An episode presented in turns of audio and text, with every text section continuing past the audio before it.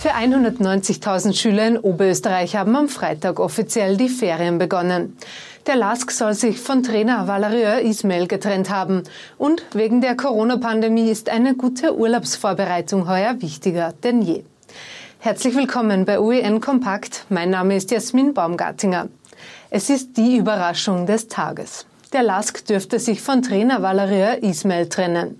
Der Franzose hat die Linze in die Champions League Qualifikation geführt und war drauf und dran, mit der Mannschaft den Meistertitel in der Bundesliga zu holen.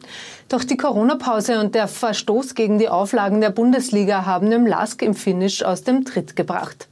Neben der sportlichen Talfahrt in den vergangenen Wochen dürften jetzt Differenzen zwischen LASK-Präsident Sigmund Gruber und Ismail zum Bruch geführt haben. Auch Vizepräsident Jürgen Werner soll vor dem Abgang stehen. Eine offizielle Stellungnahme des LASK gab es bis Redaktionsschluss nicht. In Oberösterreich ist am Freitag für 190.000 Schüler das Schuljahr offiziell zu Ende gegangen. Ein Aufeinandertreffen mit allen Klassenkameraden hat es heuer nicht gegeben.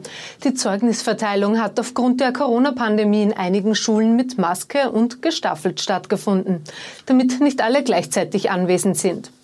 Bis zum 13. September dauern die Ferien. Bis dahin will sich die Landesregierung auf einen Vollstart vorbereiten. Wie dann mit Symptomen umgegangen werden soll, dafür wünscht sich die Landesregierung bis dahin einen bundesweiten Fahrplan. Zudem ist in Oberösterreich eine Expertengruppe eingerichtet worden, die künftige Szenarien für die Schulen im eigenen Land durchspielt. Ein dauerhafter Schichtbetrieb wie in den vergangenen Schulwochen sei nicht möglich, stellt Landeshauptmann Stellvertreterin Christine Haberlander am Freitag klar. Mit Montag öffnen in Oberösterreich jedenfalls wieder alle Kinderbetreuungseinrichtungen. Nach den Krawallen in Wien Ende Juni hat die Polizei jetzt erste Verdächtige ausgeforscht. Vier bis fünf Redelsführer seien so gut wie identifiziert. Insgesamt habe es 30 Anzeigen gegen Unbekannt gegeben, nachdem kurdische Aktivisten und rechtsextreme Türken aneinander geraten waren. Acht Personen wurden von uns mittlerweile beweissicher jedenfalls dieser Straftaten überführt. Das heißt, wir können anhand des vorhandenen Beweismaterials ganz klar diese Daten zuordnen und von daher diese schweren Körperverletzungen, dieser gefährliche Drohung diesen Menschen auch tatsächlich anlasten. Sagt der Wiener Landespolizeipräsident Franz Eigner. Alle Verdächtigen seien nicht in Österreich geboren. Die ursprünglich friedlichen Demonstrationen der kurdischen Aktivisten seien bewusst von außen gestört und beeinflusst worden. Laut Innenminister Karl Nehammer möglicherweise sogar vom türkischen Geheimdienst. Ich habe Ihnen schon erzählt, dass hier Wahrnehmungen waren vom Verfassungsschutz, dass die Versammlung an sich ausgespäht worden ist, professionell dokumentiert worden ist, wer an der Versammlung teilnimmt. Das macht in Österreich normalerweise nur die Polizei. Da gab es auch andere, die sehr hohes Interesse hatten an den Teilnehmerinnen und Teilnehmern. Und da sind wir mittendrin in den Ermittlungen. Integrationsministerin Susanne Raab sieht die Unruhen nur als Spitze des Eisbergs. Vor allem der Bezirk Favoriten sei ein Brennpunkt mit, so Raab wörtlich, gesellschaftlichen Parallelstrukturen. Ich werde deshalb ein Frühwarnsystem für solche Milieus einrichten, damit wir rechtzeitig auch die problematischen Entwicklungen in unseren Städten erkennen und auch alle Verantwortungsträger daraufhin reagieren können. Ein gemeinsames Gespräch hatten die türkischen und kurdischen Vereine zuletzt verweigert. Raab will die Vereine jetzt einzeln einladen. Seit einigen Tagen werden in Österreich sogenannte Corona-Screening-Tests durchgeführt. Dabei werden Menschen in Risikobereichen ohne Symptome getestet.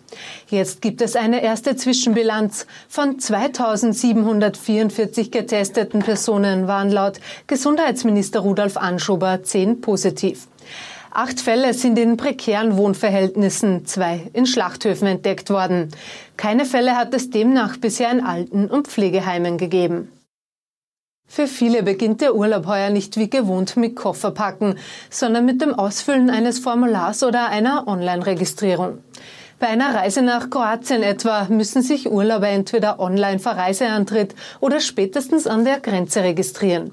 Spanien und Griechenland verlangen 48 Stunden vor Reisebeginn eine Online-Registrierung, bei der Reisende einen QR-Code erhalten, den sie dann vorweisen müssen. In Griechenland werden stichprobenartig Corona-Tests durchgeführt. Der ÖMTC empfiehlt, sich unbedingt vorab mit den unterschiedlichen Corona-Regeln und Strafen im jeweiligen Land auseinanderzusetzen. In den USA hat die Zahl der Corona-Neuinfektionen den nächsten traurigen Höchststand erreicht. Binnen eines Tages haben sich mehr als 63.000 Menschen mit dem Virus infiziert. US-Gesundheitsberater Anthony Fauci führt die vielen Neuinfektionen auf verfrühte Lockerungen in mehreren Bundesstaaten zurück. Besonders schnell verbreitet hat sich das Virus im Süden und im Westen. Praktisch alle österreichischen Politiker haben bei der Bevölkerung zuletzt an Vertrauen verloren. Das zeigt der von der APA OGM am Freitag veröffentlichte Vertrauensindex, zu dem 800 Wahlberechtigte befragt worden sind. Kanzler Sebastian Kurz hat seine unmittelbar nach dem Corona-Lockdown eroberte Spitzenposition eingebüßt und wieder an Bundespräsident Alexander van der Bellen abgegeben. Der Kanzler liegt jetzt mit Gesundheitsminister Rudolf Anschober gleich auf. Am meisten Vertrauen verloren hat Verteidigungsministerin Claudia Tanner.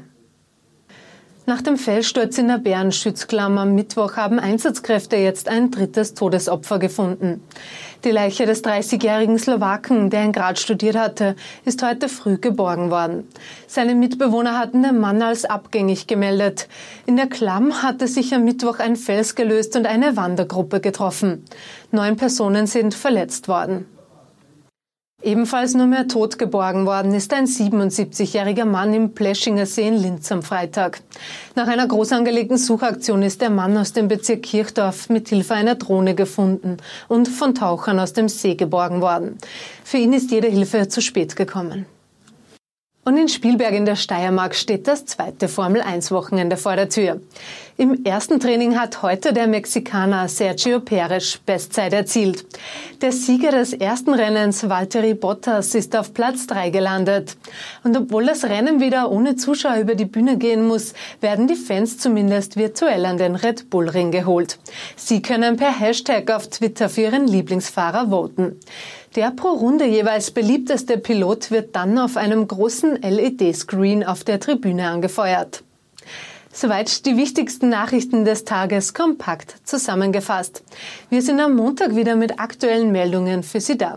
Bis dahin wünschen wir Ihnen ein erholsames Wochenende.